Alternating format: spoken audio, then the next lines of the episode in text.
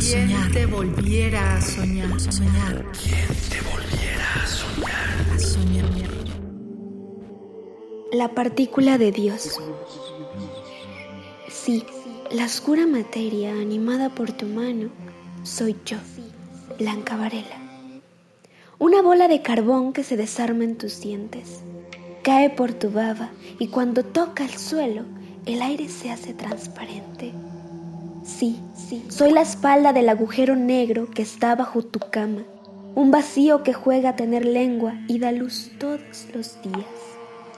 La voz, la cara de tus madres soy, una partícula de nada que mancha todo, que se escurre entre los siglos y le susurra a Dios el nombre de los siete días de la semana. Sí, sí, un cuerpo desnudo, un lienzo abierto que derrama por tu lápiz la forma de tus voces. Pon tus ojos al revés y entre las cosas que se quedaron en tu boca estoy. Tu suspiro, tu ojo, tus pies, tus vellos, tus uñas, tú, soy yo. La varonesa mimetista que es tu estómago y la negra cara de Dios al mismo tiempo. Hola, yo soy Claudia Godoy, tengo 19 años y vivo en Zapopan, Jalisco. Bien, para mí la poesía es totalmente un espacio de reestructuración.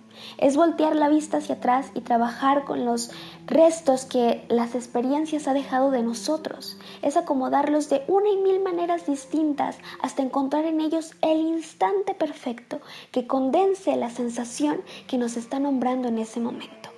Para mí la poesía, y me voy a permitir citar a Chantal Maillard para esto, es ese espacio que existe para decir el grito, para arrancarlo, para convertirlo, para transformarlo, para desmenuzarlo, para eliminarlo.